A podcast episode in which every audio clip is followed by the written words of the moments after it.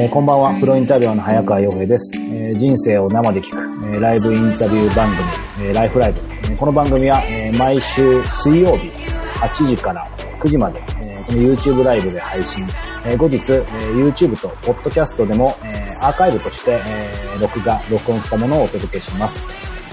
さあ、えー7月8日ですね、えー本日、えーこのライフライブ、えー7回目となります。えー今日のゲストは、えーベースボールスポーツクリニック副委員長の、えー、馬水塚直隆さんです。えー、馬水塚さん、えーカメラの方、えーオンでよろしくお願いします。こんばんは。はい、こんばんは。よろしくお願いしま。聞こえますはい、聞こえます。さあ、えー、今日いろいろね、お話伺っていきたいんですけども、馬水塚さん、今、えっ、と、どちらからですか？今はですね、病院の、あの、クリニックのですね、まあ、診察室ですね、まさに。まさにっていう感じですね。はい。これあの、クリニックは結構、あれですか？なんて言うんでしょう。えっ、と、毎日も馬水塚さんはやっぱり診察に当たるというか、それはあの、やっぱ日によったりするんですか？えっ、と、ほぼ月曜から土曜まで、毎日午前午後ですけども、えー週に1回か2週間に1回ぐらい、あの、手術に、あの、出かけている時がありますね。あ、そうなんですね。はい。ちなみに今日は、あの、ざっくりとですけど、どんな一日だったんですか？今日は朝7時半ぐらいに、まあ、クリニックに来まして、はいまあ、準備をして、あの、まあ、いろんなメールチェックをして、うん。で、9時から、あの、通常の外来ですね。まあ、午前中は普通の整形科の患者さんが多いんですけども、はい。をして、えー1時までやって、で、1時から、えーベースボールクリニックっていう雑誌の取材がありまして、はい。その取材をお受けして、で、2時から、あの、今夜あるワースポ MLB っていう、ああの、NHK の BS の番組に出てるんですけども、その、えー収録が、えーオンラインでありまして、はい。で、2時ま、3時までやって、で、3時からそのまま外来を7時半までやって今です。あお忙しいですね。お疲れ様です。そんな中。はい、いえ、ありがとうございます。そうか。じゃあまあそういう意味ではね、まあもちろんあのね、本職はこの、えー、まあドクターだと思うんですけど、そういうまあ取材もね、はいあの、もうたくさん、あの、まあ水川さんご活躍で受けられてると思うんですけど、はい。実はね、こうさっきこの始まる前にちょっとだけね、顔合わせさせていただいてお話伺うと、あの、本当にこういうオンラインで生放送っていうのは意外と初めてみたいなもう初めてですね。感じなんですね。どういう方が見てるかも、あのこちらからは見ることできないですし、はい。緊張しますね、これはまた。本当ですか？なんか、ねはい全然緊張する感じ、表に出ないですけど、本当に緊張ししてるんですか？しますね。まあ何聞かれるんでしょうっていうところもありますし、はい。なんかそうやって逆にこっちも緊張してきましたが、えー、まみずかさん、あの、このね、えーはいベースボールスポーツクリニック、えー、武蔵小杉、えー神奈川県川崎市の武蔵小杉駅すぐはい。場所にですね、昨年の5月ですかね、そうですね。5月のちょうどゴールデンウィークに、はいえー開業いたしました。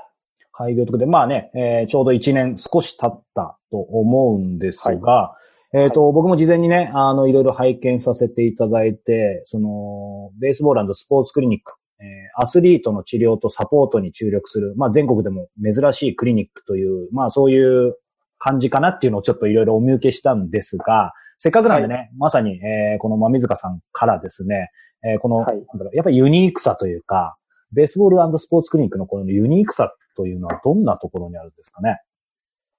そうですね。あの、まあ、通常、まあ、医師はですね、あの、診療科っていうのがありまして、はい。えー例えば私、もともとは整形外科っていう分野の医師なんですけども、はい。えー本来患者さんは、えー整形外科の病気だけにかかるわけではないんですよね。例えば、うん内科の病気もかかるし、例えば脳神経科の病気もかかるしっていう、複数の診療科をオーバーラップして、患者さんって問題を抱えてるんですよね。はい。で、これはもちろんあの、えー成人の方もそうななんですけども、あの、アスリートっていう、ちょっとまあ、目標がすごい高い人たちの集団なんですけども、そういう人たちも、えー僕らが得意としているスポーツ整形外科っていう分野のはい。問題だけじゃなくて、例えば今日来た方は喘息を合併しているとか、はい。はい。それから、えー低身長。まあこれ本来小児科の領域ですけども、低身長で困ってらっしゃるとか、えーもう一人はあの女性の方ではい。鉄欠乏性貧血っはい。ていう貧血があるんですね。はい。で、それで、えー、来られているとかですね。はい。まあ、いろんな診療科の問題を抱えている方が、まあ、アスリートにも多いんですよね。うん。で、これを、それぞれの診療科ごとに、こう、まあ、基本的には見てるんですけれども、ある程度のとこまでは、まあ、こう、勉強すれば、えー、まあ、一つのクリニックで、えー、見てあげることができるなってちょっと思うようになりまして、うん。で、あの、例えば低身長の治療は、はい。えっ、と、ある有名な低身長クリニックっていうところあるんですけども、えそこに、あの、一年間勉強に来まして、あの、はいお休みを使ってですね。で、低身長の、まあ、アスリートはもう、高身長は非常にこう、パフォーマンスを出すために有効な手段、手出しな、手段なので、ーはい。えー大きくなりたいんですよ、皆さん。うん。ところが、やっぱり身長が小さくて伸び悩んで、あの、パフォーマンスが出ないっていう子たちに、低身長の治療を一緒にしてあげることができるようになったっていうことなんですね。低身長治療できるんですか？低身長は、あの、もう治療できるです。僕、治療できますか？すいません。いきなりなんか不純で、不純ですけど。あの、早川さんよりも早川さんのお子さんを 治療の対象にした方がいいかもしれませんけども、はい失礼しまやっぱり身長が止まってしまった後に伸ばすのって、まあ、あの、まあ、方法論はなくはないんですけども、ん基本的に難しくって、はい。の伸びゆく子たちの加速をちょっと高めてあげるっていうはいはいはい。治療があるんですよね。で、あこれはあの、まあ、治療としてやるのとですね、例えば情報提供、こんな風に生活した方がいいよっていう情報提供と二つあると思うんですけど、うん。少なくとも整形科に、スポーツ整形科に来る患者さんは大きくなりたいと思ってますので、はい。少なくとも情報提供のところまでは、うん。あの、、学んだ方がいいかなっていうふうに、思いまして、まあそういうふうに勉強したんですけども、うん。結果として、あの、低身長の方の一部は我々のクリニックでも、あの、治療、いわゆる治療をすることができるようになってるんですね。えー、これ、それこそ、企業秘密クリニック秘密かもしれないですけど、やっぱりこれ見てる方、すいません、今日それがメインではないと思うんですけど、はい。あの、やっぱり、その低身長を治療できるんだとか、その、なんだろう、こう、これから成長していく、やっぱり子供たちというか青少年が、そういうチャンスがあるんだっていうのは、やっぱり知らない人もたくさんまだまだいると思うんですよ。これ、はいえもう、いろんなことができると思うんですけど、例えば、まあ、情報提供でも構わないですけど、はいどんなことで伸びる可能性を増やしうるんでしょうこれあの、皆さん、実は結構知ってる内容が多く多いんですよね。あ、そうなんですか。知ってるけども、それほど重要視してないというか、うん。いうことが多くてですね。例えば一番は、昔から、あの、大きくなる子は早寝早起きで、あの、はい早寝で、まあ、長く寝てると、睡眠が大事だと昔から言われてるんですけども、あの、いろんな治療をするにあたって、睡眠時間の確保って必須なんですよね。へで、あの、有名な高身長アスリート。に話聞きますと、パリにすっごく長く寝てるんですよね。うん。まあ、9時寝て7時に起きるはい。ことやってて、お190センチを超える選手になってるなんてことがやっぱりありますので、はい。まあ昔から言われてて、皆さん誰でも知ってるんですけども、実行できてない、例えば9時に寝て7時に起きるなんてことをしっかりやっていくと、それだけでも大きくなっていくんはい。ですよね。うんうんうん。だからまあ将来、あの、まあ野球選手も、あの、もうご存知のようにもう高身長アスリートだらけになまさに。ってるんですけども、はい。実はですね、サッカー選手も日本代表の平均身長190センチぐらいなんですよ。あ、そんなありますか？僕サッカー大好きなんでかなり分かってるつもりですけど、190とは思わなかったですね。あの、ポジション別なんですけども、はい例えば、あの、フォワードですね。フォワードの選手が多分190弱ですね。187とかですね。うん。うん。で、キーパー。キーパーははい190超えてるはずです。ああ、シュミット選手なんかもでかいですしね。でかいですね。はで、ミッドフィルダーの方が日本代表で多分175センチぐらいなんですけい。ども、うんうんこれ別に小さい方がいいってわけじゃなくて、たまたまそのミッドフィルダーに生き残ってる選手たちが、まあそのぐらいだったっていうことですけども、はいまあ他のポジションがみんな190近くなので、うん。そう考えるとサッカー選手、まあ野球とかバスケットとかバレーとかはまあ高身長って昔からよく言われてましたけど、い、や実はサッカーもお大きい子にしていくっっていうことが、うん。将。来の可能性を高めていくっていうことだと思うんですよね。これ、冒頭であんまり深く入りすぎちゃうとあれですけど、せっかくなんで、なんだろう、は昔から言われてた、あのね、牛乳飲むと伸びるよとか、あと逆にバ,、バスケすると伸びるよとか、逆にまあ〇〇のスポーツやると伸びにくいよみたいな。そういうのって実際、えー、まあ水川さん的にはどうお考あのーまあ、例えばバスケットをやってるから伸びるっていうよりも、バスケットは結果として大きい子がやってるんじゃないかと思うんですけども。ああ、なるほど。はい。だからバスケットやってるから伸びるってわけでは多分ないんだと思いますね。うんうんうんであのー身長が伸びるために、えー、まあ、一つはさっきお話したあの、睡眠ですよね。これはいが非常に大事なんですけども、他にもですね、えっ、と、栄養が十分足りてない。ああ、はい。これ栄養って言うと、あの、まあ、なんかたくさん食べればいいんだみたいなことになりますけど、それも一つで、あの、相対的エネルギー不足って言いますけども、えー、身長に対して十分なエネルギーが得られてないっていうのもやっぱり大きくなれない理由の一つなんですよね。だからあんまりお痩せにななりすぎるとうん。はい。大きくなれないです。はい。まあ、それ以外にも、えー例えば低身長の理由に亜鉛欠乏っってていうのがあるんですけども、亜鉛っていう金属が足りないと大きくなれないんですよね。はい。で、ちょっと、あの、私調査をそういうのしてるんですけども、今この川崎で、えーアスリートの子たちが、えー来るとですね、はい。かなりの確率で口内炎っていう口の中にこう潰瘍ができるはい。はい。あの人がいるんですけど、口内炎持ちの人がいますし、うん。意外とアスリートに疲れやすいっはい。ていう子がいたりですね。うんでそういう子を調べてるんですけども、はいえー多分75%ぐらい亜鉛欠乏へえ、それは明らかな傾向ですね。なんですよね。で、ちゃんとしたデータを出したのは今論文出してるとこなんですけども、九州にいた時に、えー測定したのだと、だいたい50%ぐらいうん亜鉛欠乏なんですよね、選手の。はい。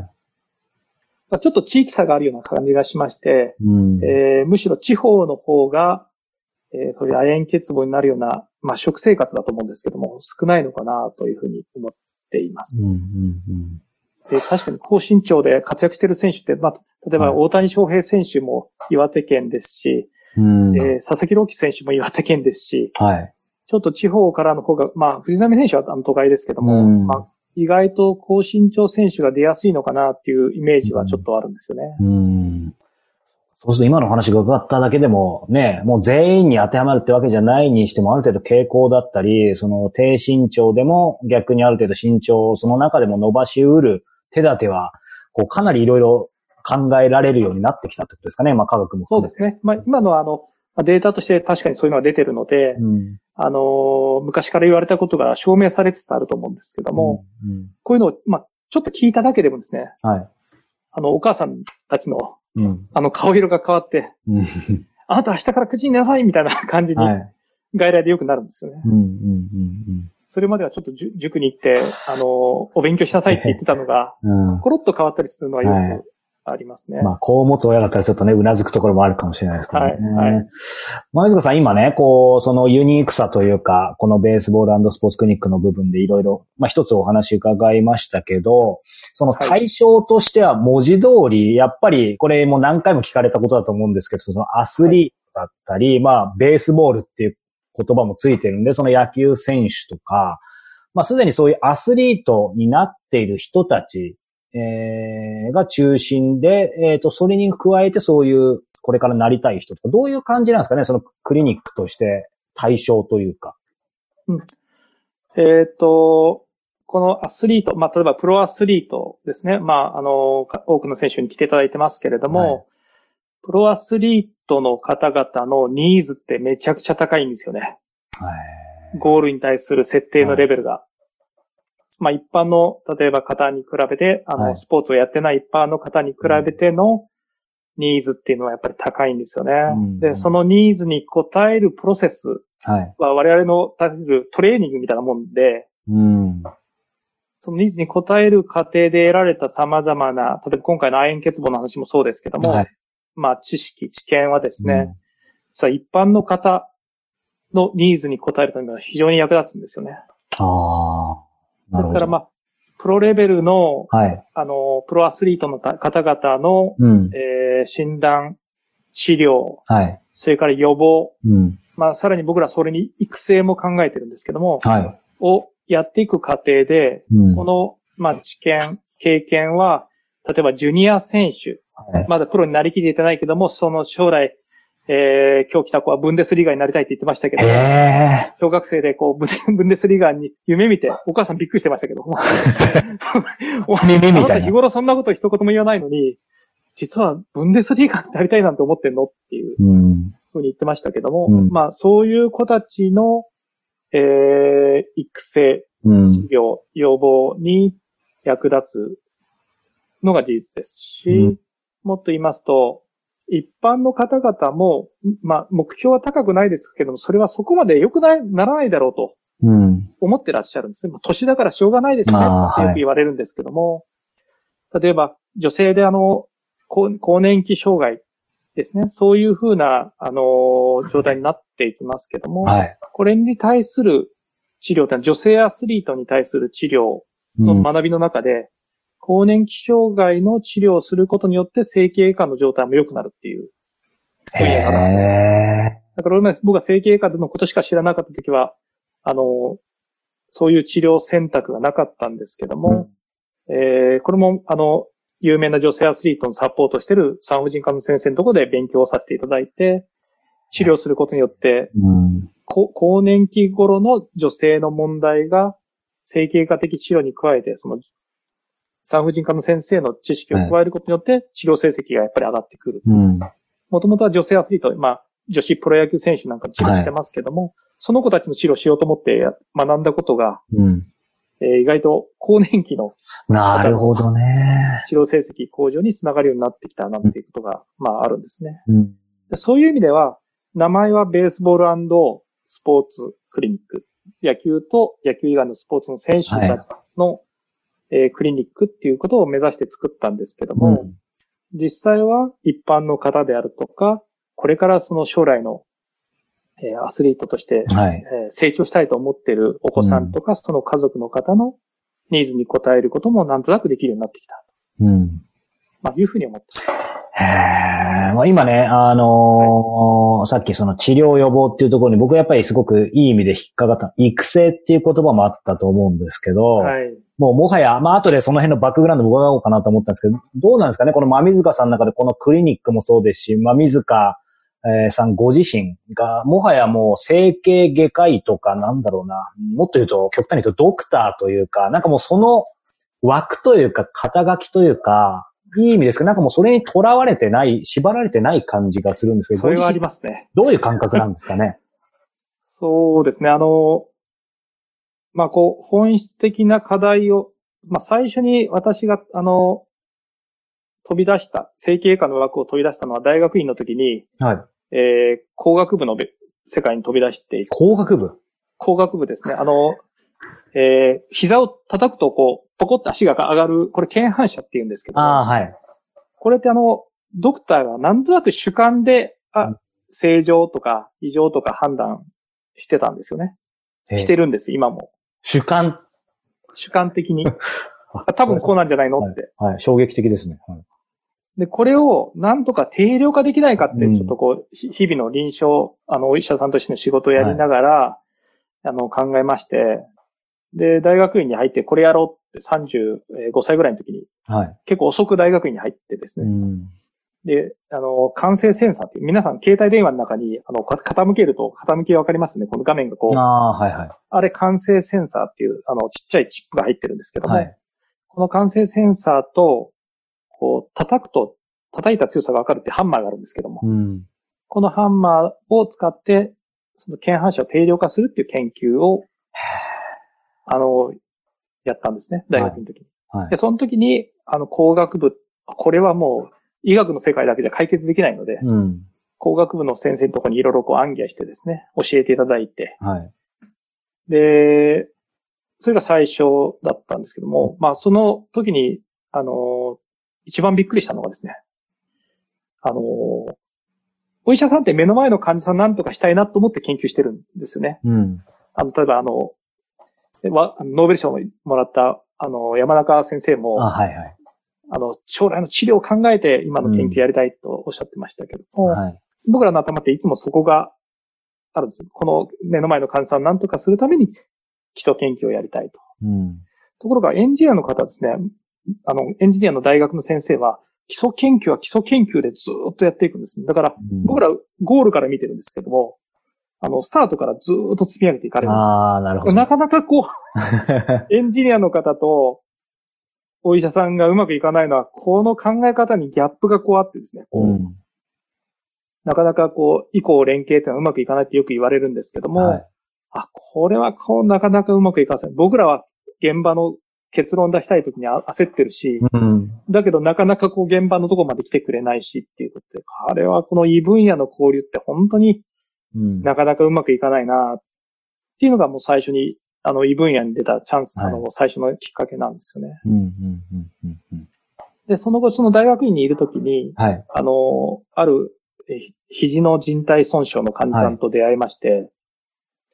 で、教授、あその、私、筑波大学にいたんですけど、筑波大学の落合教授っていう、あの、スーパードクターがいたんですけども、はい。スーパードクターから、あの、お前野球好きだから、あの、この患者は見ろっていうふうに言われて、で、担当してですね、まあ、治療をしたんですけども、はい。まあ、ずっと野球やってた割にはですね、その後どうやって復活させていったらいいかっていうのが、まあ、全然わかんなかったんですよね。えで、これじゃあ困、ダメだと思ってですね、私そういえば野球ずっとやってきたけども、医学の視点から見てみると意外とよくわかってなかったなと思いましてー。、うん。今度は、あの、異分野の第2号で、筑波大学の公式野球部に、チームドクターにならせてもらったんええ、ですねごい。で、その後に、まあ、あの、大学の教員になったので、部長っていうポジションにもいただいて、はい。いわゆるもう現場の中に、あの、平日はドクターの仕事、土日は野球の、はい。まあ、練練習はいとか試合とかにずっと、はいまあ、あの、いてですね、これまた、かつては自分がいた野球なのに、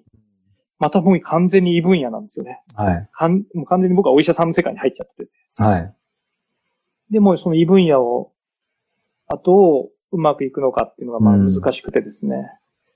僕ら、あの、選手が怪我を治したい、予防したいと思いますし、向こうはどうやってパフォーマンスを出すのか、勝つのかっていうことを思ってますし、この両方をどう両立するかっていうのに非常にこう悩んだ10年間でしたね。うん。そう、なんでしょうね。今、その異分野とか、えーそういうキーワードも出てきましたけど、なんでしょうね。今やられてることにもその繋がってると思うんですけど、そういう、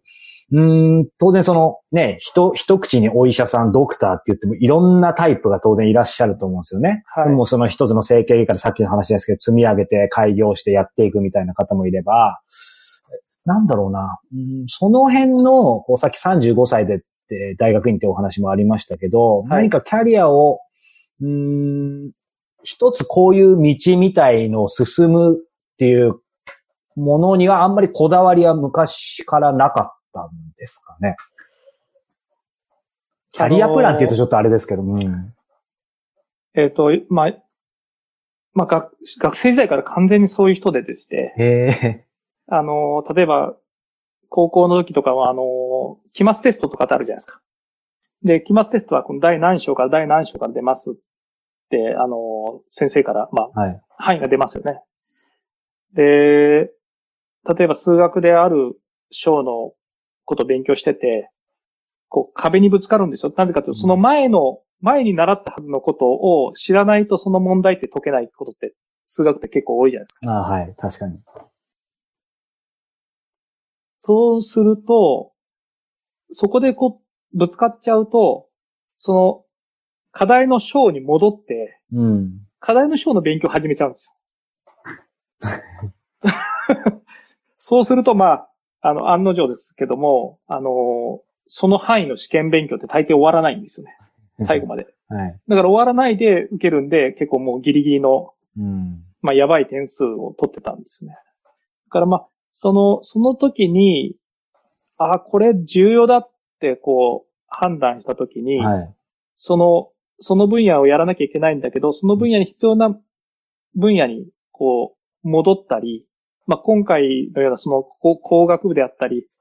あの、野球部だったりっていうのは、まあ、同じ分野だって異分野ですけども、異分野にちょっと行って勉強しなきゃいけないなっていう感覚は、うん子供の頃から多分ありました。へえ。そのまあ子供の頃って今気が出てきましたけど、ちなみに、ご両親はなんかどんな感じの方だったんですか？いや普通の方ですね。まあ、二人ともアスリートでしたけども、ええ何のスポーツやってたんですか？えっ、と、100陸上ですね。ええ母の方が優秀でしたから、母は100メーターのチャンピオンでしたし、すごい。はい。妹もバスケットボールの選手、あへの、大学時代ジャパンに入って、あ、そうなんですか。はい。私も完全にそっちのスポーツの感じで育ちました。ええでもそれこそどんどん掘っちゃ、掘っちゃってきますけど、そのスポーツの感じですけど、やっぱりその整形外科医というか医療の世界入ったきっかけっていうのは何だったんですか？あの、し進路、こ高3の時まで何も進路が決まってなくてですね。はえー、まあ、あれがいいな、これがいいなって思ってたんですけど、まあ、結論から言ってよく分かってなくて、その、その分野が。い。はい。例えば、あの、テレビの向こうにいる人たち、ディレクターさんとか、その、まあ、芸能人の方とか、えー記者さんとかって、なんとなく見てますけど、何の仕事をしてるかよく知らなかったですね。まあ、お医者さんも含めて知らなかったし、はい。あの、プロのインタビュアーさんがどんな仕事してるかっていうのも、なんとなく見かけるけども、はい実際にどんなことしてるかよく知らないで進路って決めざるを得なかった気が私してまして、はい。だからあんまりこう強くこれになろうっていう気持ちが、まあ、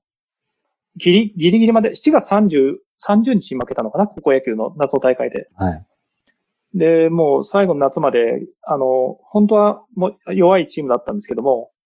あの、ベスト8まで勝っちゃってですね。で、あ、もしかして甲子園行けちゃうのか？みたいな、うんちょっと雰囲気になってたんで、あの、進路のことを考える余裕が、まあ当時なくてですね。はい。だからまあ、じ謎の大会負けてすぐ確か三者面談があって、えー、まあななんか適当にこう、書いて、あの、三者面談に臨んだんですけども、はい。まあその時に、あの、母親が、うん。あの、先生と呼ばれる職業に、あの、ついてもらいたいっていう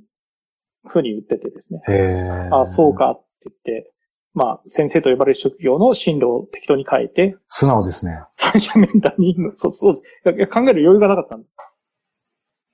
で、その中に、まあ、医学部っていうのも一応あって、で、まあ、そう書いてって、三者面談に臨んだら、あその担任の先生がですね、あいいじゃないのって、まあ、チャレンジしたら、とても成績はそこに足りてないけど、まあ、チャレンジしたらいいんじゃないのっていうふうに言ってくれて、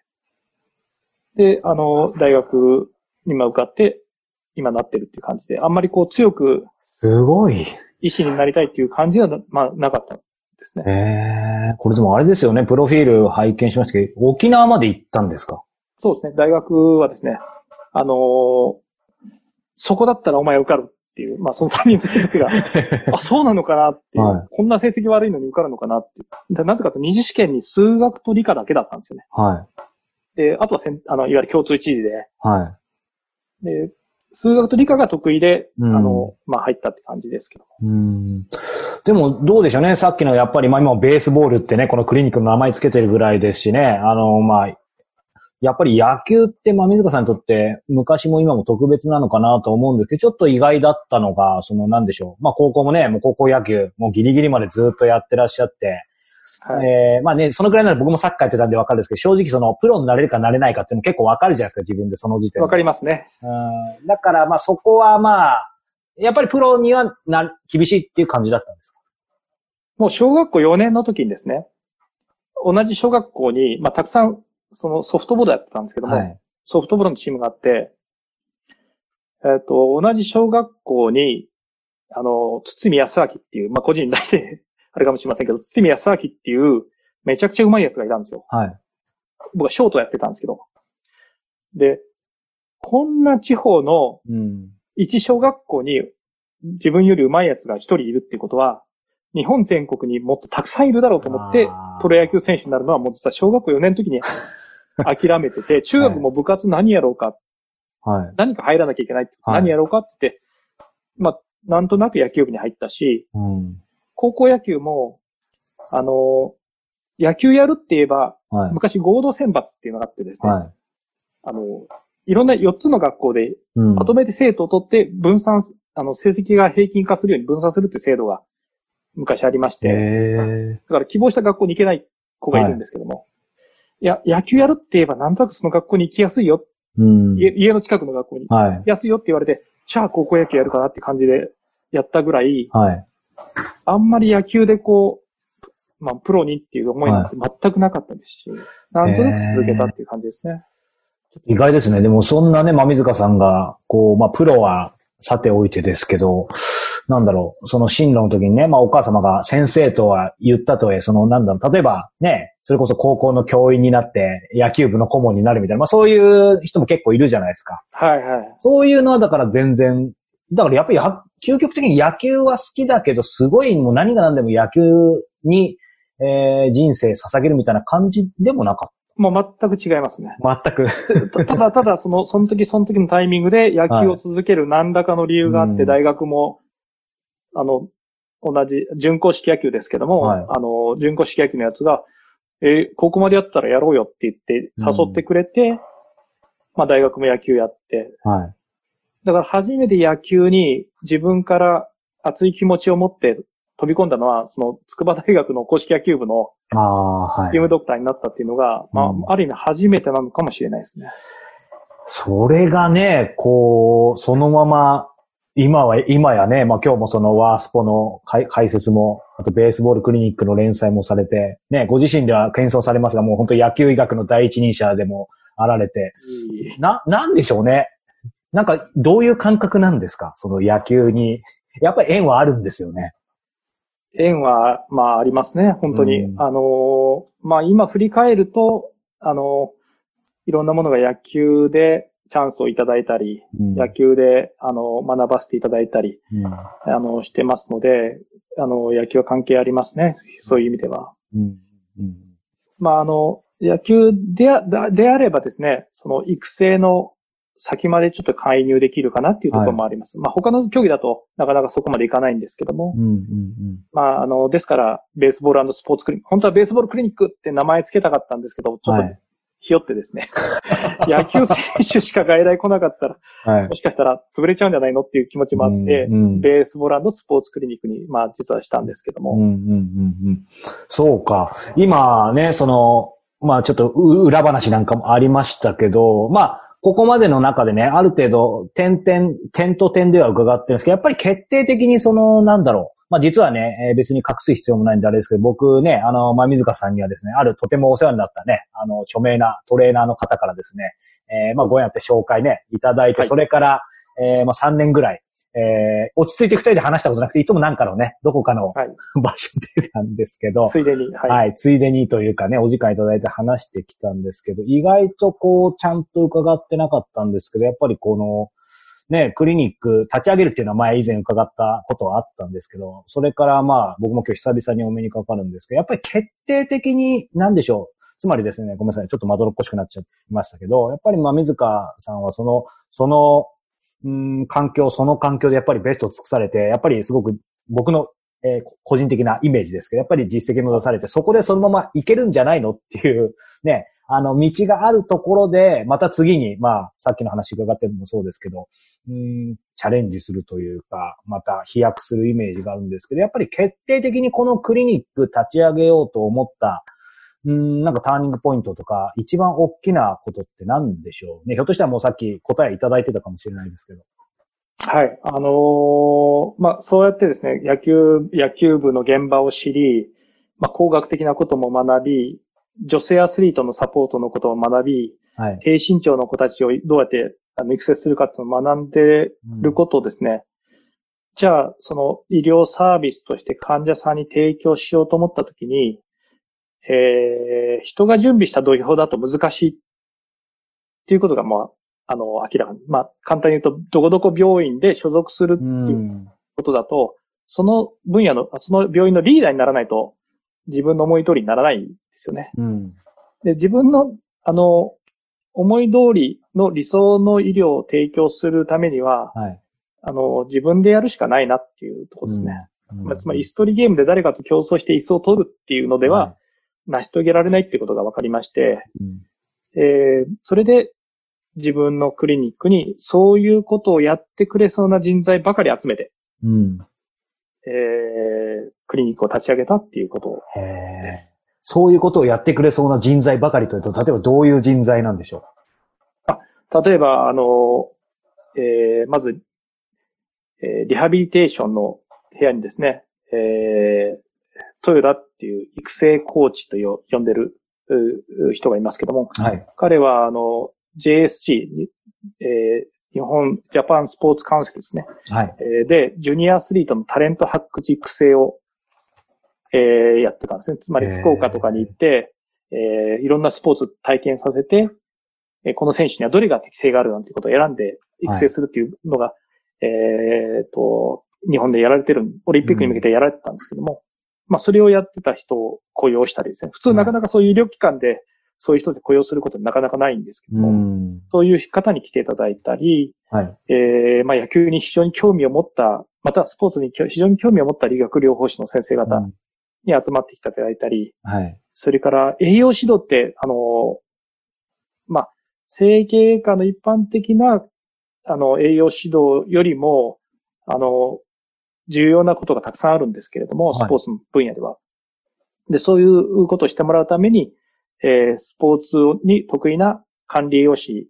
あんまり整形科のクリニックで管理栄養士がいるところって少ないと思うんですけども、うん。に入っていただいたり、えー、もうコンシェルジュをやってる受付の子は、某大学の、えーマネージャーをしててですね、元。へで、あの野球のいろんな分野のことをよく理解してやってくれる方にも入っていただいたり、まあ、とにかく、あの、理想とする医療サービス。を提供するために必要な人を自分の目で、あの、選んではい。決めることができるうん。というのが、まあ、非常に大きいですね。うん。で、こういう理想で、そういうことやりたいんだ。で、ぜひ皆さんの力貸してくれっていう感じでう、ん。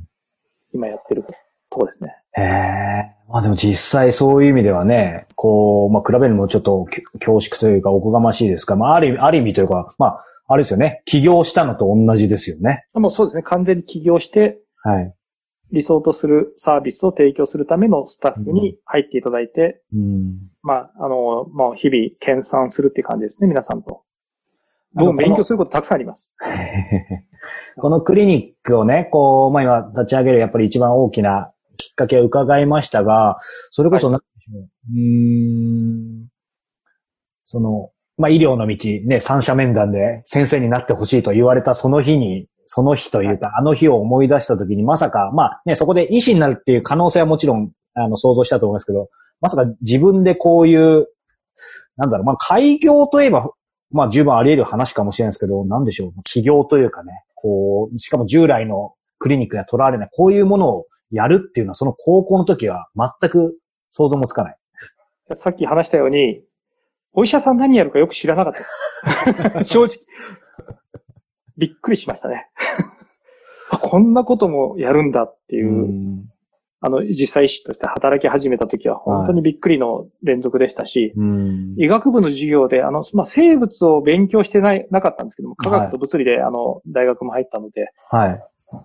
この生物の基盤となる知識がないので、全くわからなかったです、最初の頃は。うんうん授業についていけなかったですね。そうか。僕が最初にあの、まあ、水香さんに会った時に、あの、これいい意味でですよ。いい意味ですけど、なんかちょっとお医者さんっぽくないなっていうのは、そ そういうこともあったんですかね。でちょっとまあ違うかもしれないですけど。そうか。でもなんかそのいい意味でそう、ぽ、ぽくなさは、ずーっとこうお世話になってながら、あの、感じてきたんですけど、はい。あのーちょっと突っ込んで聞きたいんですが、ねはいこのね、えー、ベースボールスポーツクリニック。ちょっと気になったのがですね、肩書きは副院長なんですよね。はい。あれ、院長じゃないの？と思ったんですけど、これは、そうですね。あの、あの、これは規定がありまして、はい。院長っていうのは、その、病院が空いている時間は、その病院で働かなきゃいけないっていう規定があるんですよね。へで、私自身は、あの、うちに来た野球選手、肩の問題、肘の問題とかってこうあるんですけども、手の問題とかですね。そういうのを、まあ、手術もサービスとしてした方がいいかなっていうふうに思ってまして、はい。えー、その手術をするためには、うん院長という肩書きだと、あの、ダメなんですよね。うん出ていけないっていう規定があるので、まあ、それで、あの、副院長させていただいているっていうところなんですけど。うんやっぱり、なんかいいですね。こう、まあ、水川さんの中でね、ある意味、その、なんだろう、縛られたくなくてっていうのとはちょっとちょっと違うと思いますけど、やっぱりさっきのね、そのび病院の中で何かをこれを作り上げるには、やっぱりいろいろ制約があると。で、せっかくこう、ある意味ね、一国一城の主ってちょっと言い方あれかもしれないですけど、はい。なったのにまた縛られちゃうとっていうのがあるから、やっぱりそこの部分はすごく副院長に院長じゃないっていうのは当然大事というか絶対だったわけですよね。その院長にななそうですね。れないもう絶対。絶対なことで、はい。まあ、その規定はやっぱり遵守して、えやりたいところですし、うん。まあ一方手術っていう選択肢、まあこれは、まあやめてもいいかなとも思ったりしたこともあるんですけども、まああの、できる治療であれば、うん。あの、見てあげることが、あの、まあ今、結果として続けててよかったなと思ってます。それ、例えばどんなところで感じますか？結果として良かったなっていうのは。やっぱり手術をする前のかん選手が来て、手術をして、術後の状態を、えースタッフ全員で共有できるっていうのはですね、やっぱりあの知識を深めることに非常に役立ってますね。だから皆さんが、あ、手術の後ってこんなことになっていくんだっていうのを、まあ新たに、例えば新人の理学療法士とかもいますので、はい。あの、学ぶことがやっぱりできるうんというのは、あの、大きいことかなと思ってますね。やっぱり一部に区切られちゃう。リリはい手術をしない治療に限られてしまうと、そこを学ぶことができないので、あの、ベースボールスポーツクリニックっていう、うんその専門に非常に特化したうんクリニックとしては、その特化した部分を全部、下から上まで対応できるっていうのは、あ、やってよかったなと思ってます。そうか、でもそういう意味ではね、こう、まあその手術っていう意味でも、そのプレイヤーとして、えードクターというか、プレイヤーとして、まあ水川さんやる中で、やっぱりその一方でね、当然この運営というか、はい。えー経営というか、その両方関わってるわけですよね。そうですね。うん、その辺ってやっぱり、まあ僕自身も小さいね、会社ながら両方やってるというか、まあプレイヤーでやりたいって気持ち大きいんで、どっちかに、そっちにちょっと寄りがちですけど、はい。やっぱり難しさとかないんですか？いや、もう難しいことだらけですよね。うん。あの、マネージャーとしての学びっていうのはやっぱり少なかったですよね。ですから、プレイヤーとしてだけやってきたわけですけども、やっぱマネジメントをしっかりしなきゃいけないということで、まあ、かなり勉強させられちゃいましたね、今回、開業したことによって。やっうん。ぱりお金のあ管理、それから、あの、えーまあ、企業当初ってやっぱりお金的には厳しいはいです。よね。どの分野でも。そのマネジメント、まあ、今回コロナもありましたし、本当ですよね。そういうものに対してどう対応していくかっていうのは本当に、うん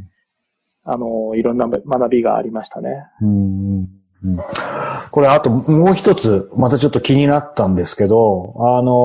ーこのまみずかさんのホームページを見てて、今日はあんまり突っ込まないようにとも思ってたんですけど、はい。ずーっとこう、スタッフを見ていくとですね、一番下にいらっしゃる同じ名字のまみずかさんっていう女性がいるんですが、これ奥様ですああ、そうです。院長先生。あ、やっぱり。はい。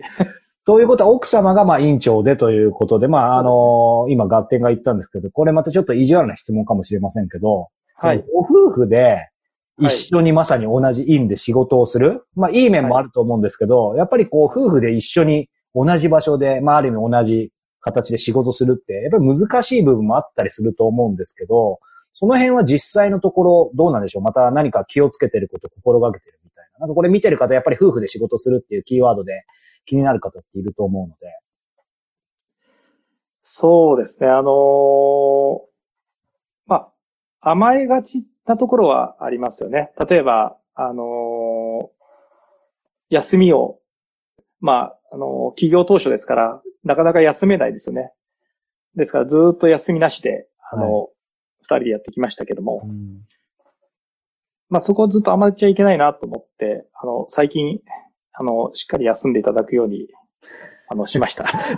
院長にしっかり休んでいただくように。はい。ちょっとあんまり困らせないようにとは思ったんですけど、そそうですね。まあ、もともとでも、そういう、あの、コーワーカーとして、う。はい。あの、働く感じで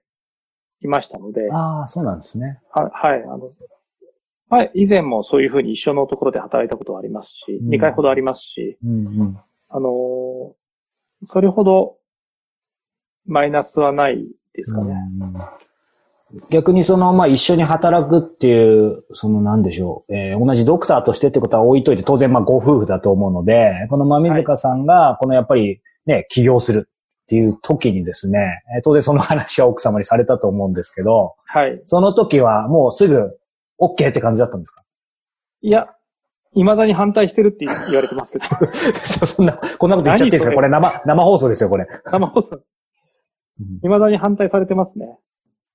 でも、まあ、それをでも反、対してても、まあ、あの、やるかと思ってくれてる感じはしますけれども。じゃないと委員長にならないですよね。そうですね。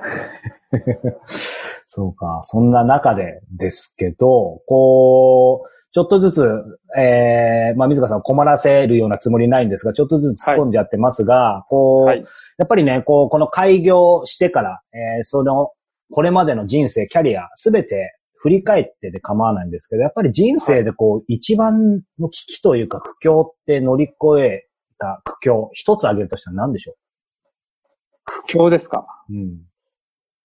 まあ、ある意味ずっと苦境だったかもしれませんけども、あ、そうなんですか？意外ですね。いつも全力投球でだった気がしますね。うんだから、全力でやってるってことはずっと苦境だったですよね、多う分。ん。そうですね。まあ、コロナは結構苦境でしたね。まさに。はい。あのーそういう組織をずっと運営していくっていうことはうん本当に大変なんだなっていうことを改めて、うん。えー思いましたし、うん。かといって皆さんにしんスタッフに心配させてはいけないはい。ところもありますよね。うん。ですからまあ、その辺は苦境だったかもしれませんね。うんまあ、あの、今、今リカバリーしましたけども。はい。なんでしょう、こう、まあ、個人的にはちょっとい、ね、まみずか、あえて先生と言いますが、先生でさえもやっぱりね、今回のこのコロナはね、まあ、全くノーダメージってことはないっていうのは、まあ、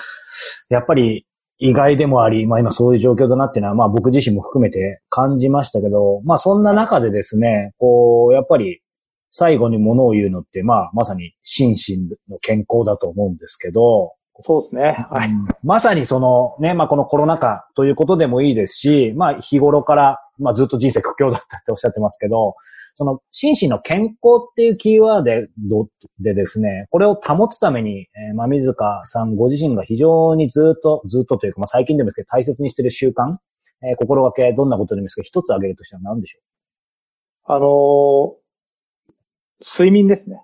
うやっぱりそこですね、最初に戻る。、勤務医でやってる時ってですね、だいたい9時とか10時ぐらいまで仕事して、うんそっから帰って、食事して、風呂入って、はい。そっから、あの、論文書いたりするうん感じで、で、2時ぐらいまでやって、はい。6時に起きて仕事に行くみたいな、まあ4時間ぐらいの睡眠はいがだいたい平均みたいな感じだったんですね。そうするとですね、毎年インフルエンザにかかるし、毎年体調悪くなってたんですけども、あの、それまずいじゃないですか、開業して。で、すえーまあ開業前ぐらいからですね、えっ、と、10時か11時ぐらいには寝るように、まあ、ししたんですね。もうはい睡眠時間、というか早くはい。そうすると、えっ、と、えーまあ、風邪でもちろんお休みしたことなんかいもちろん一回もないですし、体調を崩すっていうことがほぼなくなりましたね。うんうんうんうん。それだけですね。いやー、でもやっぱりね、よくこう、ね、睡眠、食事、運動、えーはい。キーワード出てきますけど、もちろん全部大事だと思うんですけど、こう、ドクターを前におお話しするのも恐縮ですけど、僕もやっぱりニューヨークのある、えーカイロプラクティックの日本人で結構著名な方にお話伺った時に、まあ、その先生の考え方としては、もちろん、えー食事大事、運動大事だけど、どんなにいい食事、どんなに運動を取ったとしても、やっぱり睡眠時間が2時間とかだったら、はい。全部台無しだから、もし順番で行くんだったらやっぱり睡眠だよって、その先生も。ああ、そう、そうですか。うんそれは本当感じますね。こう睡眠時間、まあ、あの、朝も自然と5時半ぐらいには目が覚めちゃうんですけども、まあ、目覚ましとかかけないですね。うんあの、寝るようになってから体調やっぱり非常にいいですよね。うんうんうんやっぱり睡眠ですね。睡眠ですね。うんまあ食事とかはなかなか、あの、ちゃんとしてないっちゃちゃんとしてないですけど。むしろちゃんとしてないですけど、コンビニとかでよく食べてますけどあ、。意外ですね。これでも、ちなみにね、睡眠で、まあ、朝起きて、まあ、今日も一日の流れを伺うと、それこそそんなに時間がもちろん潤沢にあるわけじゃないと思うんですけど、いわゆる運動？今、睡眠食事出てきたんで。運動。はい肝心の運動はどんな感じですか？ご自身は。運動はですね、あのーもう全然やりに行く時間が今、だいたいあの、外来が終わるのが7時半ぐらいで、そしてこうやって僕にまた話聞かれてみたいなね、今日みたいありがとうございます。な。いやいや、とんでもないです。それから、あの、だいたい片付けが、あの、お金の整理とか、片付けて、まあ、8時過ぎですね。それから食事して、9時とか9時半ですよね。で、えー、お風呂に入って、もはう寝る時間なんですよ。だから本当ですよ。何にも、何にもせずにうん寝てる感じですねう。んで、朝、まあ、6時ぐらいに起きて、はい7時過ぎには病院に行って、うん行ってっていう感じなんで、何にもしてないですけども、強いて言うとですね、あの、えっ、と、野球のコーチやってまして、はいはいはい。一つはあの、高校野球部のはいピッチングコーチやってる。おお。でやっぱ現役の。現役のちゃんと所属して、その学校に認めていただいて、すごい。これがまあ、あのまあでも行けるのは月に1回ぐらいで、まあコロナで今今全然行けてないんですけども、はいそれまでも月に1回か2回ぐらいで、うん。えー、ピッチャーの育成を、はい。あの、担当して、うんで、その監督さんが、あの、ピッチャーは任せたっていうことで、うんピッチャーの育成をやらせていただいているのと、はあとだい、ある大学のはい。公式野球部のうんトレーニングをうちで受託してまして、はトレーニングコーチを派遣してるんですけどい。、ええそこにまた時々行って、うん。あの、トレーニングの、まあ、トレーニングって言っても、あの、はい。トレーニングを、まあ、あの、パフォーマンスの構造化するっていうか、せんあの、専門領域なんですけど、構造化して、えー技術力、戦術力、体力、心的的能力、パフォーマンス前提って分けて、はその中で、じゃあこの選手のパフォーマンスを高くするためには、技術力を優先した方がいいんじゃないかとか、はい戦術力を優先した方がいいんじゃないかとか、うん。やっぱり体力だろうとか、あと、メンタルとか知的な能力っていうふうに、こう、はいパフォーマンスを構造化して、パフォーマンス構造別診断をして、はい。トレーニングを処方するっていうようなことをやってるんですけども、あ、あの、そういうところに行って、選手と一緒にちょっとキャッチボールしたり、はいはいはい。一緒に走ったりはい。するのをやってますね。へえ。いや、でもやっぱり改めてですけど、今お話伺ってて、もう、あれですよね。そういう、うーんと、ちょっとごめんなさい。質問自体がうまく思い浮かばないんですけど、なんて言うんでしょうね。うーん、だから整形外科医の枠じゃないんですよね、もう。どういう、最近はですね、はい、どういう肩書きなんですか、強いて言うなら。肩書きですか？あ、肩書きというか、その、うん、役割というか。一応ですね、あの、ワースポ MLB では野球医学の専門家で出していただきます。ああ、やっぱりそこですね。はい、新しい、あの、はい野球医学っていうのは、あの、私の作った造語なんですけども。すごい。こんなシンプルで昔からあったかのような。そうですね。はい。あの、ほ最初に本を、2011年にあの、野球医学の教科書っていう本を出すときに、あのー本の題名を決める方法ってどうやったらいいんですかって聞いたら、あんまりこう、ちゃんといいアイディアをいただけなかったんですよね。はそれで、あ、そういえば昔、あの、大学院の時に読んだ論文のレトリックっていう、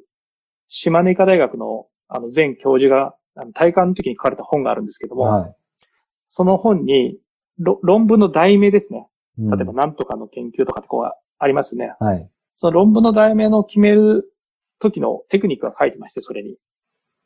で、なんて書いてあったかっていうと、なるべく短い方がいい。うん。それから、書いてる論文の内容すべて含まなきゃいけない。なるほど。それから、パッと見て皆さんがわかりやすい言葉がいいと。いうようなことが書いてあったんですよ。で、それを、まあ、あの、博士の時の論文のな題名決めたりするときに、はいあ、参考にして決めたんですけれども、あ、そういえばあれ使えるなと思い出して、で、自分がやってることで、えすべての内容を含んでて、うん。わかりやすくて、一番短い言葉なんだろうってこう考えてたんですけど、なかなか出てこなかったんですけども、一週間ぐらいしたときに、夜中に野球医学っていう言葉がポンって出てきて、あ、これは野球の医学っていう、まあその関連するだろう言葉が全て入ってて、で、確かに皆さんわかりやすくわかりますて、ね。で、最、一番短いだろうと。文章はですね。だから、あの、本の名前も野球医学で英語名で The Baseball Medicine っていう名前にしてくれっていうふうにお願い、あの、したんですね。そしたらそれに、の教科書っていうのが、あの、磯目がついてて素、晴らしい。あの、一つの大、本、うん書籍名になったんですけども、うんああ、その時に、あ、夜中にこう、ポンと思い出した野球医学ってい。うのは、すごい、あ今、あのー様々な、こう、さっき言った身長を伸ばすとかですね、女性野球選手の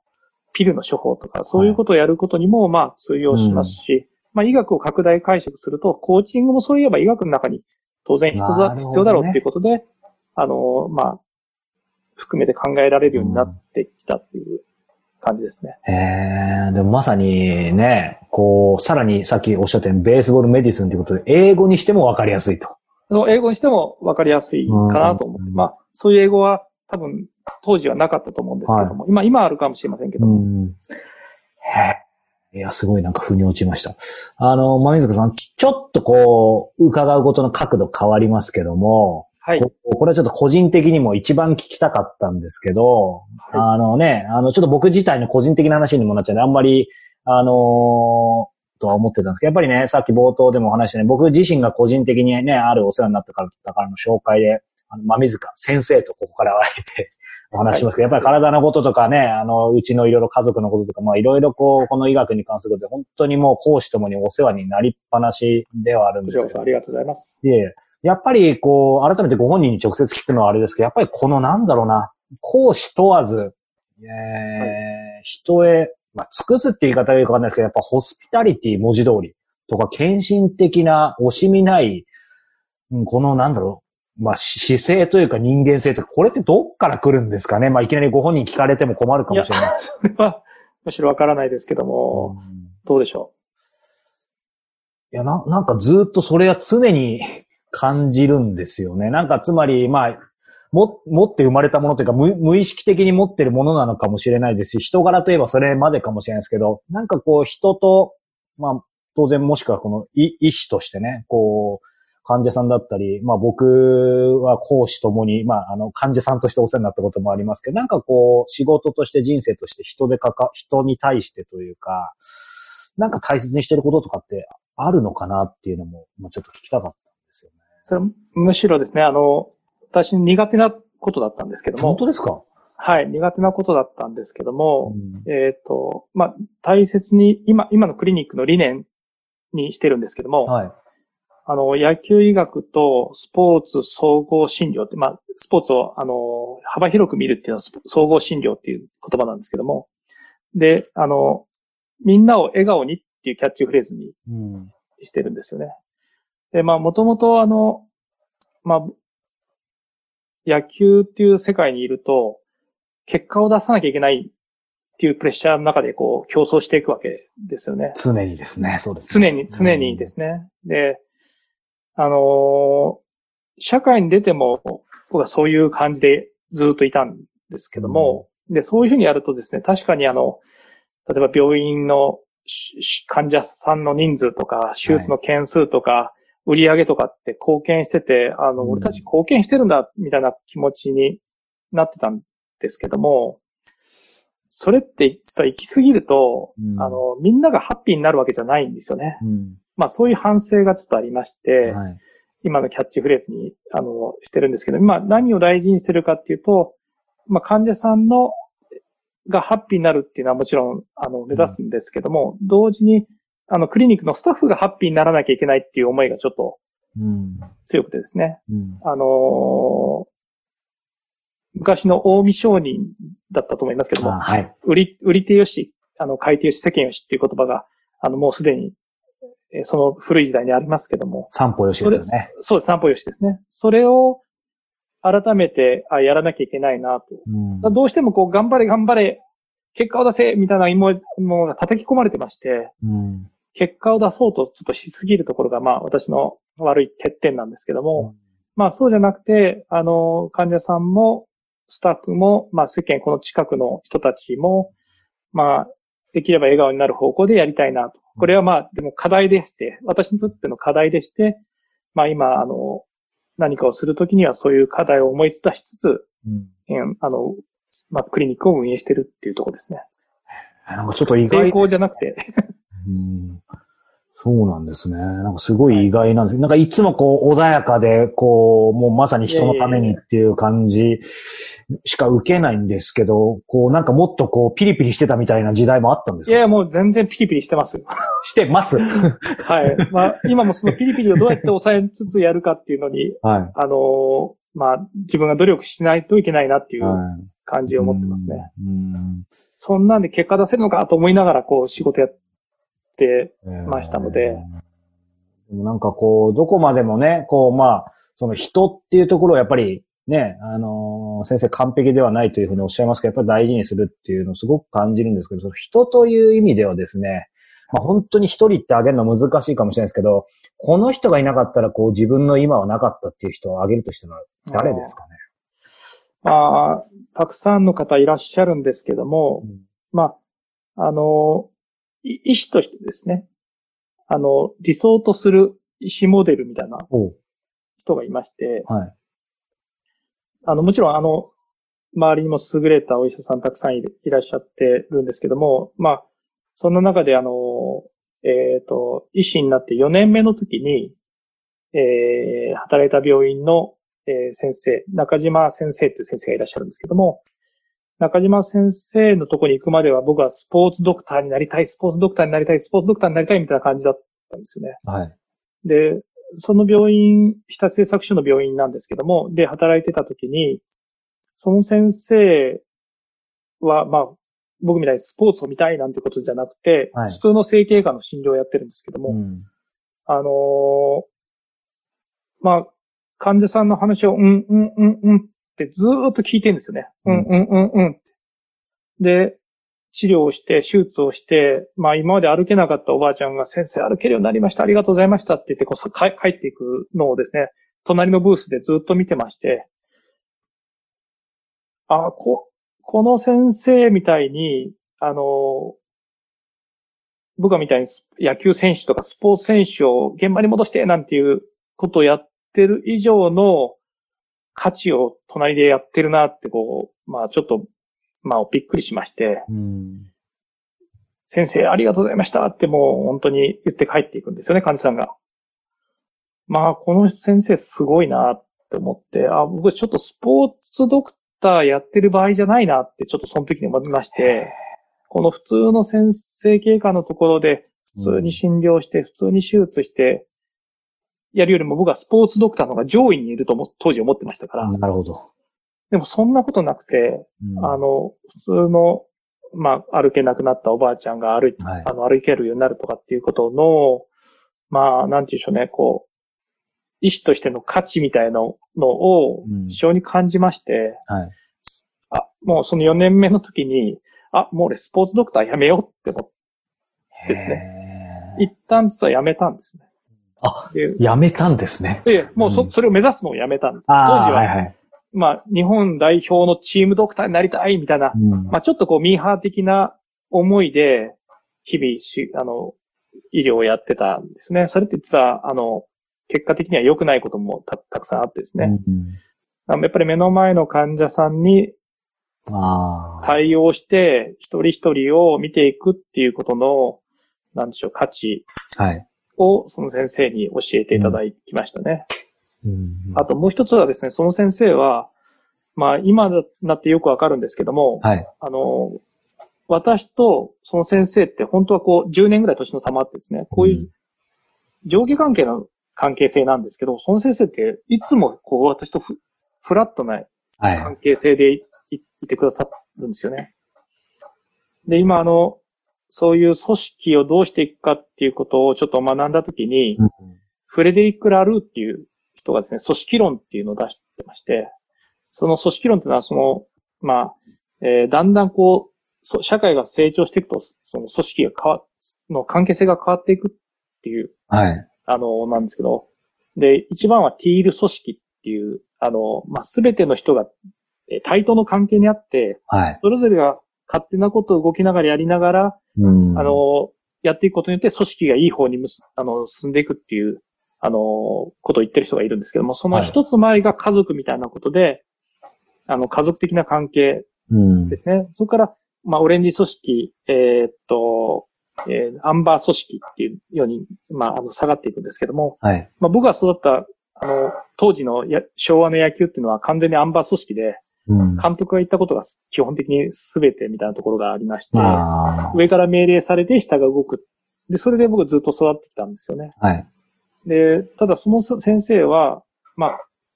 今思うとその、フレデリック・ラルーの言うグリーン組織みたいなもんで、はい。か家族、家族はグリーン組織なんですけども、家族的な対応なんです。だから、ちょっと緩やかな条件関係はもちろんあるんですけども、はい。ほぼ対等にこう、まゆちゃんこれ、あのーこの方どうする？みたいなことで質問してくれて、うん。まあ僕がその上司だったら、これやるよねっていう、こう、どっちかと命令的な感じで接してたと思うんですけども、その先生は、まあ、グリーン組織からティール組織、ティール組織はもう完全に横の関係ですけども、はい。そういう接し方をしてくださったんですね。うん、うん、うん、まあそれが、まあもう一つその先生の、あの、すごい、その当時ですね、まあ平成9年とかそ10年とかその頃ですから、その頃にもそういう新しい、今、社会で、まああの、例えば、ギャーファーですね、ぐあの、はい。Google とか Amazon とか Facebook とか、はい。そういうところが、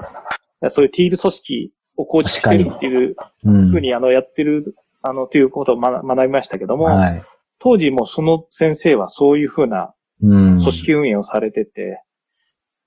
まあちょっとその時に勉強できなかったんですけども、自分に取り入れることはできなかったんですけども、今思うと、あの、その中島先生の、まあグリーン組織やティール組織の関係性っていうのが、あのクリニックを運営するのにも非常に大事だなっていうふうに、まあうん。思ってます。いや、でも今お話伺って、こう、そのね、中島先生がすごい、その、まあ、組織運営に対してもそうですし、その前のね、一人間として、すごく、はい。まあ、水川先生、やっぱりすごい、なんか影響を与えてる感じを、す、すごくなんか、腑に落ちますね、なんか。えー。まあ、んなかなか学べなかったんですけども、結果的には学ぶのに20年ぐらいかかってるんですけども。い、やいやいやいやうん。まあ、やっとその先生の凄さっていうのが、まあ、改めて、あの、あ、この、令和の時代にも通用する組織の運営の仕方を、うん。まあ、当時の、えー平成10年ぐらいにもうすでに、はい。まあ、多分その先生ずっとそういう、あの、運営の仕方をされてたと思うんですけども、いうん。や、すごいな、という、改めて、うん。あの、思ってます。いやー、でもね、こう、そのフラットにね、関係性でいろいろ聞聞いてく、聞かれてく、アドバイスする、されるみたいなね、年齢を超えてっていうのは、確かになかなかこう、ね、言うはやし、行うわっていうところありますけど、なんか僕なんかはね、こう、まあ、職業柄インタビュアーって職業柄、まあ、今日もね、あの、お世話になった方であり、えー、まあ、先、まあ、大先輩、ある意味、人生も含めて、に、まあ、こんな生意気にズケズケと聞いちゃいますけど、まあ、そういう意味ではフラットに、えーせざるを得ない立場であるんですけど、そういえばちょっと、えーもう9時は過ぎちゃってますが、ちょっとだけ延長でさせていただいても大丈夫ですか、は、はい、大丈夫です。あと、いくつかだけ、えー質問させていただきたいんですけど、はい。えっ、と、今伺った中で、えー伺ったかもしれないんですけど、これまでの、えっ、と、前水川さん、今52歳。年齢言ってよかったですか？えー、51 52ですかね。はい多分2です。はい。はい。そのはずです。僕が言うのも変ですけど。この52年生きてきた中の人生で得た最大の教えって何ですかね、最大の教えですか？うん、そうですね。まあ、今、一番、あの、まあ、自分が苦手で、あの、心を砕いているのは、その今言ったフレデリック・ラルーの組織論うん。ですね。うん。あの、いかにスタッフと、あの、フラットな関係性を構築しに来る、いくかっていうことが、うんまあ、自分の苦手なことですし、うん。えーそれが、そうですね、今一番意識してること。まあ、もう一つ挙げるとすると、あのーみ、みんなあの、短期的にも長期的にも幸せになりたいんだと思うんですよね。うん。えー例えばサッカー選手で活躍したい。長期的にはサッカー選手で活躍したい。プロのサッカー選手で活躍したいっていう、そういう幸せを目指してやってるんだと思うんですね。で、あこれはあの、ちょうどここに、まあ、ここういうはい。幸せのメカニズムって、これ前野先生っていう慶応の先生なんですけど、はい。この先生、あの、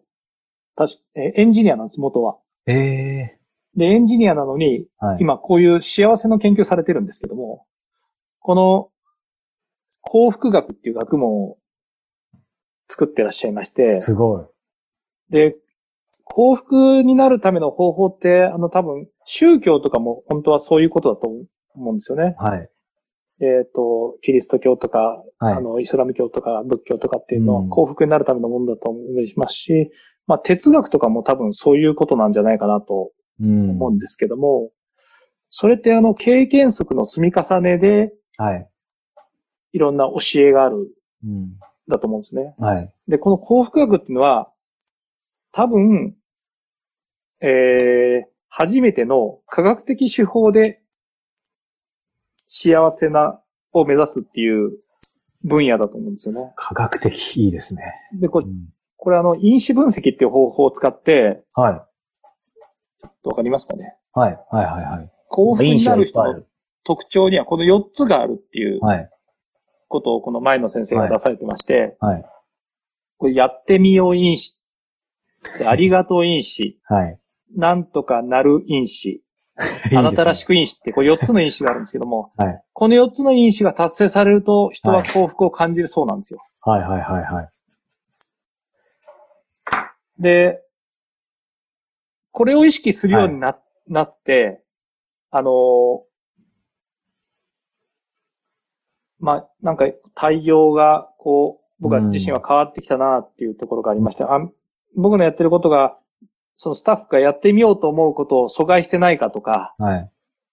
えーありがとうっていう感謝の気持ちを持ってるかとか、うん。スタッフがなんとかなる、まあなんか、なんかやらかして、例えば僕がこうすごい説教したったりすると、あなんとかなると思えないような怒り方しちゃいけないなとか、ああ、なそれるほど、ね。から、あの、あなたらしく因子っていうのも非常にこう、あのー響、心に響いた。因子ですけども、えー、スタッフが、いろんな人がいいるのを、あなたらしく多様に生きていいよっていう対応。だからうちのクリニックはこうじゃなきゃいけないんだ、みたいな、あのーこまあ理念としてはみんなを笑顔にっていう理念ですけども、それを、まあ必ずしも目指さなくてもあなたらしくいてもうん。いいっていう接し方が必要なんだろうなっていうふうに思いながら、これがナチュラルにできないので、毎回こう、あやってみよう、ありがとう、なんとかなる、あなたらしくってこう思いながら、はい。あのー自分の考えをこう整理していくようにうんしてます。いや、でも素晴らしいですね、この、この本。そのなんだろう。ある意味、そういうさっきね、まあ、水川先生おっしゃったように哲学的なものだったり、なんだろう、ある意味、こう、自己啓発とかでも言いそうなそういうキーワードですけど、それ言ってる先生がね、ちゃんとその科学的な、ね、そうなんですよね。うん。この因子分析、まあ、統計学的な手法なんですけども、はい。こういうものでうん。幸せを語られると、うん。あの、スッと入りやすいんですよね。うん。うん。だからこれ宗教で言われてもまあそれはその人の考え方だし、みたいなこういうふうに思うんじゃ、思っちゃうんですけども、陶芸学的手法でちゃんと検証を続けてらっしゃるんですよね。それを見て、あの、あ、これ正しいことだってこうスッと入って、はい。まあそれをこう実行するのはなかなか難しいんですけども、実行するようにまあ努力するっていうふうにまうんあしています。うん。うん。これは大きな影響を受けた、あの、書籍、考え方ですね。ああ、ありがとうございます。でもやっぱりこう、豆川さんはこう、なんだろう、ずっとお目にかかったというかですけど、やっぱりなんかこの、ご自身の、まあ当然ね、こう進む道、えーこの仕事、人生の中核をなす分野に関してのこうやって工学心だったり、好奇心とかもそうですけど、なんて言うんでしょう。そこと全然、全然というか、うん、関係ないというか、もう多多分野というか、例えば僕にもね、あの、興味持っていただいたりとかで、なんでこんなずっと付き合ってもらえるのかなっていうぐらい、ええなんかいですよね。いやいやいや、なんか好奇心を持ってくださったりとかでね、今日も確かなんか、あの、聞きたいことがあるって、どっちがインタビュアーかわかんないなんて言ってましたけど。このプロのインタビュアーっていうのが何なのかっていうのは非常に興味ありまして、はい。あの、まあ、野球医学もそうですけど、はいまあ、新たな椅子を作られたかなと思うんですよね。いやいやいや。新たなポストというか。いやいや。うんで、まあ、プロプロのインタビュアーって、じゃあ全くその過去にもなかったかっていうと、そんなことないんじゃないかと思いまして、まあ、例えば、あの、徹子のへ部屋ですよね。あれってもうプロのインタビューですよね。あの、、黒柳徹子さんですけども、はい徹子の部屋もそうですし、うん。まあもう終わってますけども、笑っていいとものタモリさんも、毎日違うあのゲストの方に来ていただいて、はその方の話を聞くっていう、うん。まあそういう、あの、メディアの違いがあって、あの、表現としてはちょっと違うのかもしれませんけども、はい。まあ、そういうテレビの世界のプロのインタビュアーっていうのがあって、はい。さらにこの新しい時代の、令和の時代のこのインターネットを使った、えー、プロのインタビュアーってまたちょっと違うのかなと思,、うん思ってるんですけども、うんその辺、あの、プロのインタビュアーとして、逆質問ですね。はい、ん思われることって何かあるんでしょうか？いやーでもそんなね、かっこいいもんでもなくて、こう、僕自体はそのプロ、プロインタビュアーっていう肩書きにも実はそれこそ、ま水塚先生のあの真似するわけじゃないですか。あんまりこだわりなくて、ただそれこそ自分が何者かっていうのを人に、まあ起業して僕もなんとか11年なんですけど、やってくるときに、ただでさえよくわかんない感じなのに何やってるかわかんないっていうときに、ある、あの、お世話になってる方からですね、まあそう、はい名乗ってみたらって言われたんですよ。で、すんごくそれこそ恥ずかしかったんですけど、はいはい。まあ、たまには人に素直に言うこと聞いてみるかと。えーそういう風になってったら、やっぱりなんかその、まあ道が開けてきたっていうのもあるんですけど、でもあの、はい本当にお恥ずかしい話なんですけど、そのプロインタビュアーっていうと別に実名出していいと思うんですけど、あの、吉田剛さんってすごくもう本当に第一人者ナンバーワン、僕も尊敬してる有名な方が、まあテレビにも出てる方いるんですけど、はいそ。の方はやっぱり、まず、もちろん取材ピカイチなんですけど、やっぱり書く、書くんですね。ライターの方でもあるので、なのでやっぱりその書くっていうことをきちんと基軸として持って、かつもちろん質問だったりインタビューのもう本当に達人の方なんですけど、あの、僕がお恥ずかしいことに、あの、ご存知かわかんないですけど、もともと新聞記者になったんですけども、はい。務まらず、なってから書くの嫌いっていうことに気づいたって、お前なんだよって話なんですけど、で、なんとかこう、書かずに、インタビューだけできないかなっていう、もう、さっきのここまでのライフライブ台無しになるほどの不純な動機でですね、なんとかこう、編み出したのが、このね、インターネット、まあ、ポッドキャストとかこの YouTube を使って、うんえー、どんどん人に聞いていくと。しかも昔だったらさっきのタモリさん、まあ、黒柳徹子さんじゃないですか。やっぱりね、こうテレビっていうマスメディアのところできちんと実績あって有名人でいろんな人に会っていくってことが、まあ、あの、王道だったと思うんですけど、まあね、僕なんか今も昔も無名ですし、でもやっぱり面白いなと思ったのが、なんか僕、僕喋っちゃっていいんですかこれ？いいです。もうぜ、あの、すいませんぜひそれを聞きどっちがホストかわかんないです。すいません、視聴者の皆さんも。あのー10年前に会社に内緒で自分でこうやって、まあ、水川先生の著名な方にインタビューする番組をひっそりと音声で始めたときに、はい。あのーその番組が上がるわけですよ。iTunes っていう、あの、アップルのランキングのところに。でその時に、こう、なんか、あの、1位になったんですね。で、よくわかんない。えー早川洋平って怪しい人間がやってる番組が。で、下に BBC とか CNN の番組が行くわけえですよ。ー、そんなす、はい。で、これ別に僕がすごいとかそういう話では全然なくて、はいその時に何を思ったかっていうと、こうあ、これからの時代、まあそれこそ今日の野球、サッカーの話ありますけど、野球とかサッカーだったら僕ら、今からメジャーリーグ、えーリーガエスパニョーラ絶対無理ですよね。はい、はい。でも、そのメディアの、こう、世界だったら、この新しいインターネットメディアの世界だったら、本当に面白いものとか、ある意味、こう、規制概念にとらわれないことができれば、自分が無名でも、なんかこう、世の中に、まあ、それこそ世界規模で何か打って出られるんじゃないかっていうのをなんか感じちゃったんですいや、早川さん全然無名じゃなくてですねね。。いえいえ。あの、わた、私が、まあ、大学にいたとき、筑波大学にいたときの野球部の、あの、トレーニングコーチがいました、学生コーチがいましたけど、その学生コーチは、先生知らないんですかって言われましたからね。え初めてお会いした後に。あの、うちのトレーニングコーチはそのキクタスを好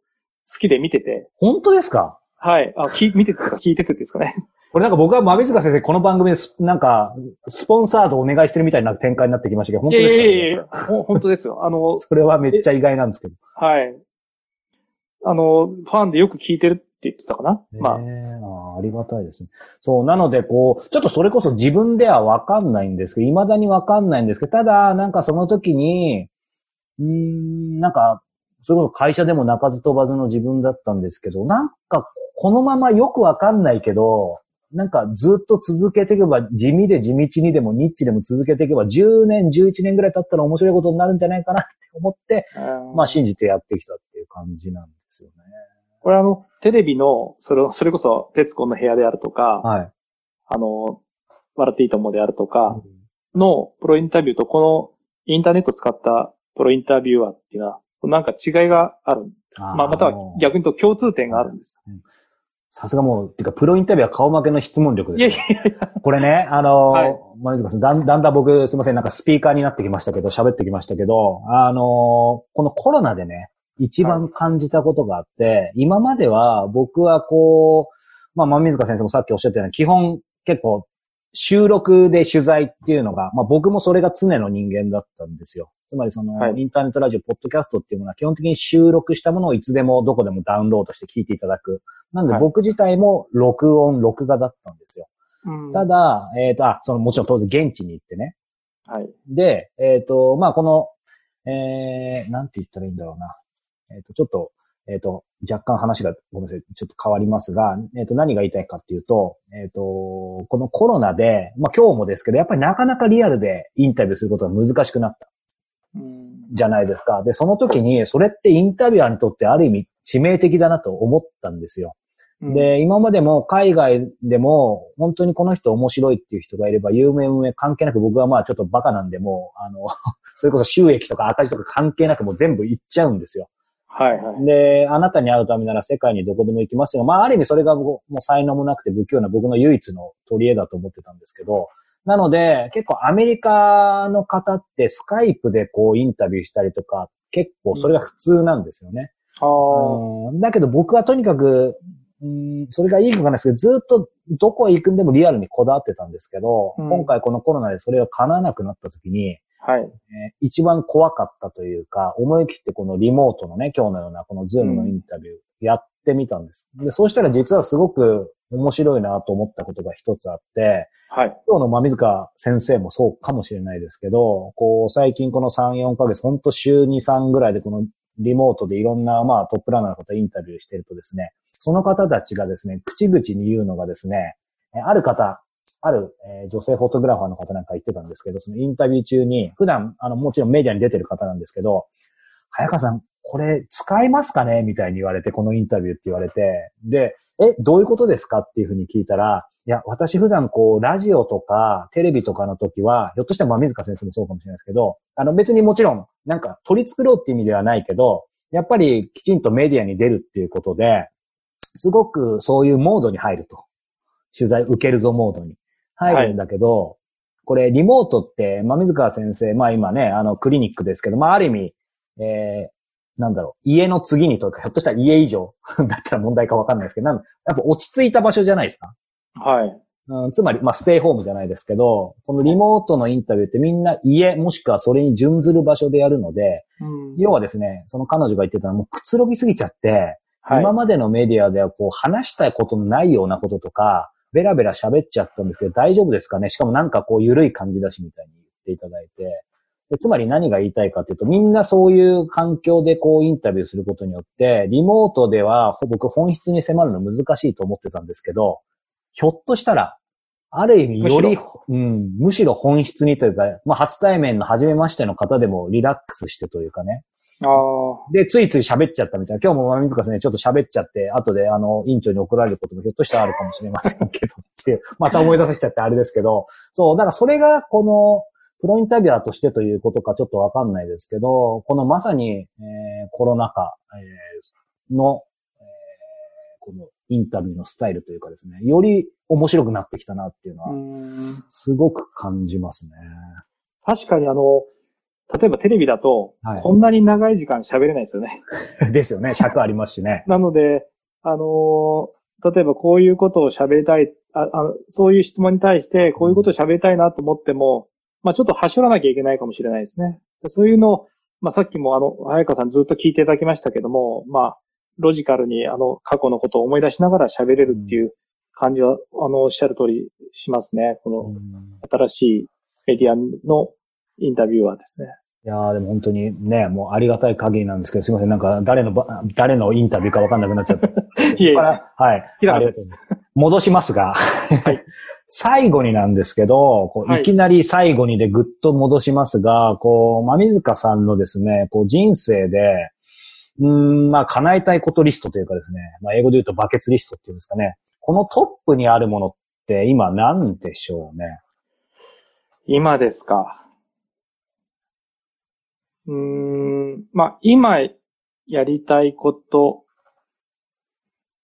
はですね、うん。えー、まあ、ちょっと言葉がうんちょっとピンとこないですけども、日本野球が昔のように、うーん皆さんに選ばれたいのであれば、うん。変わる、選ばれたいという日本野球であれば、その変わるチェンジの、えー一つのコマとして、うん。えー働きたいと。思ってます。これ選ばれたいっていうのはどういうことですか？逆に今日本野球選ばれない存在ということですか？まあ、昔、まあ、昭和の時代はですね、はい。まあ、僕らそそうでしたけど、全員が野球やってて、うん。野球から他のスポーツにこう移っていくような感じだったんですよね。あまあ、子供たちみんな草野球やってましたしね、あ。最初。はい、はい、はい。だからもう、全員が野球、男の子は全員が野球をするっていう、うんで、その中から少しずつそうじゃない人が出てくるような、はい。あの、時代だったんです。まあだから、あの、プロ野球に、もう毎晩、ね、どっかのチャンネルで必ず、やってました。プロ野球やってましたし、あの、やる方も見る方も、あの、間違いなくナンバーワンに選ばれたうん。当時のスポーツだったと思うんですね。うん。今は、あの、例えば人口で言うと、まあ、サッカーなんかにずっと負けてま、負けてますよね。あ、ずっとなんですね。そうです。ずっとです。もう子供たちの競技としては野球は、あの、メジャースポーツではなくなりつつえあるえでも僕はそれはそれでいいと思ってて、うん。あの、まあ、と、淘汰されてきてるんだと思うんですよね、野球って。で皆さんに選ばれなくなってきてる。はい。でそれはあの、日本野球に所属してる、まあ僕もそうですけども、はい我々が、あのー選ばれようっていう行動、まあなんかスーまあお店でとかで言うと、えー、人気店ではなくなってるんじゃないかと思うんですよね。そのか皆さんに選んでいただく価値がうん。昔に比べて、えー下がってきてる。はい。むしろ、まあ、他のいろんなスポーツであるとか芸術であるとか様々なものが成長してるのに、はい。まあ、僕の所属している日本野球っていうのが、まあ、そういう、うん、活動してこなかったはい。だろうと思う、んいうことだと思ってるんですね。まあ、それに対して、そのまま淘汰されるのはもう日本野球の運命で、それはそれでしょうがないはいとは思うんですけども、もしその日本野球が再び皆さんに選んでいただけるスポーツとして、うん。えー流星したいのであれば、まあこれは私たち一人の力ではどうにもならないんですけども、その一つのコマとして働きたいっていう気持ちはあります。へえ、そそれこそまあ、具体的にってちょ、どこまで見えるかとか言えるかってあると思うんですけど、まあ、あえて言うならど、ど、どんな感じなんですか？そのまあ水川さんの中で。その一役というか担うとしたら。まあこれを今喋っていいかどうか、ちょっと、あれですけど、一つチャレンジを始めてます。うん、うん、うん、うん。あ、これが、あのーまあ、うまくいけば、また選ばれるかもしれないなってへいうえ。活動を始めてます。いや、それはひょ。ひょっとしたら、あの、そのタイミングが来れば、あの、僕らでも知ることができるんですね。あ、ま水川先生はそう言ってたのはこのことなんだっていう。そうですね。多うん分世の中に、あの、まあ、うまくいくかどうかもわかりませんし、はいただそういうふうなことを一緒に日本の野球の、まあ、変化が必要だと思ってくださる、はいあの、方々がいて、うん。その方々が、えーまあ、それはぜひやろうよって言ってくれてますので、うんまあ、あの、そのうち、えーちゃんと実行されていけば、あの、皆さんの目に留まるうん。かなと思ってます。えー、まだちょっとちゃんと喋れるようなじはい状況にはありません。うん楽しみにしています。あの、まあ、水川さん、本当に最後になんですけど、今日ね、やっぱりこれ聞いて、見て、えー、ね、アスリートの方、えーもちろんですし、アスリート、将来ね、えー、アスリートになりたいというお子さん持ってる方、えー、もしくは、こうね、ベースボールスポーツクリニックですが、やっぱりこの豆塚先生のこのね、あの、運営するこの、いに行ってみたいっていう方いると思うんですけど、はい。えっと、これ、えっと、行きたいとなったらですね、あんまりもう宣伝する必要もない、逆に混みすぎて困るとかになっちゃったらあれですけど、えっと、なんかいきなり行っていいんですか？それかなんか予約を、あの、予約制だとか、どんな感じなんですか？そうですね。あの、もう、98%ぐらいご予約でいらっしゃってます。まあ、そうしないと、あの、もう、外、あの、待合室でたくさんお待ちになっててっていうとですね、ん。やっぱり診療のレベルをこう維持できないので、もうはい予約制になっておりまして、ホームページからご予約して、えー来ていただきたいと思います。うん。それから、成長期のお子さんで、あの、はい。受診を希望される方は、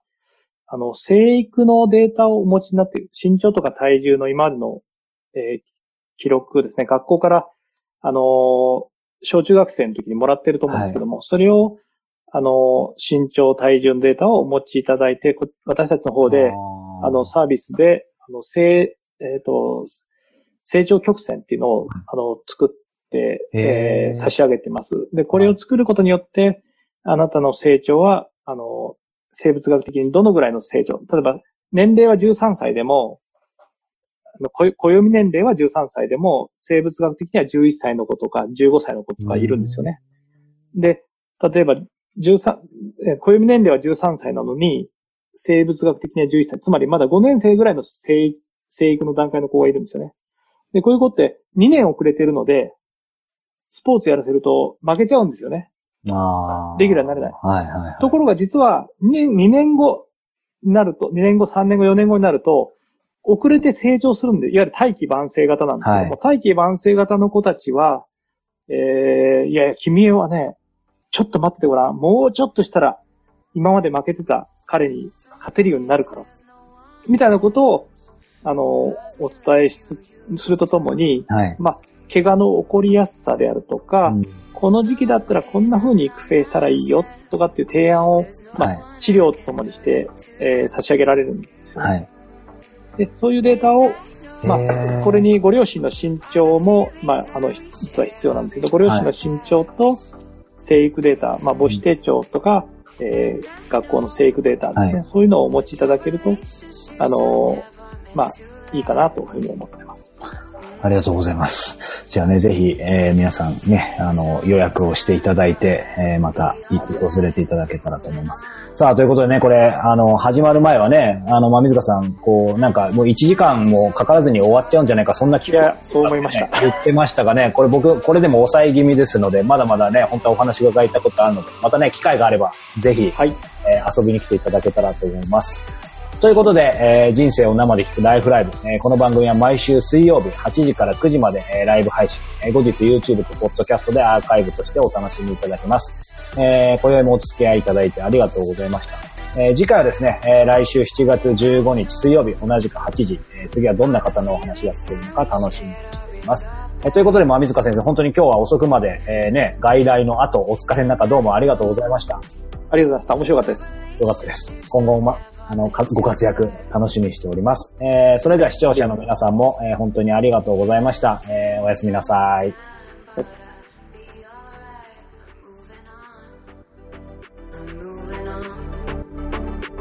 Know times are tough, but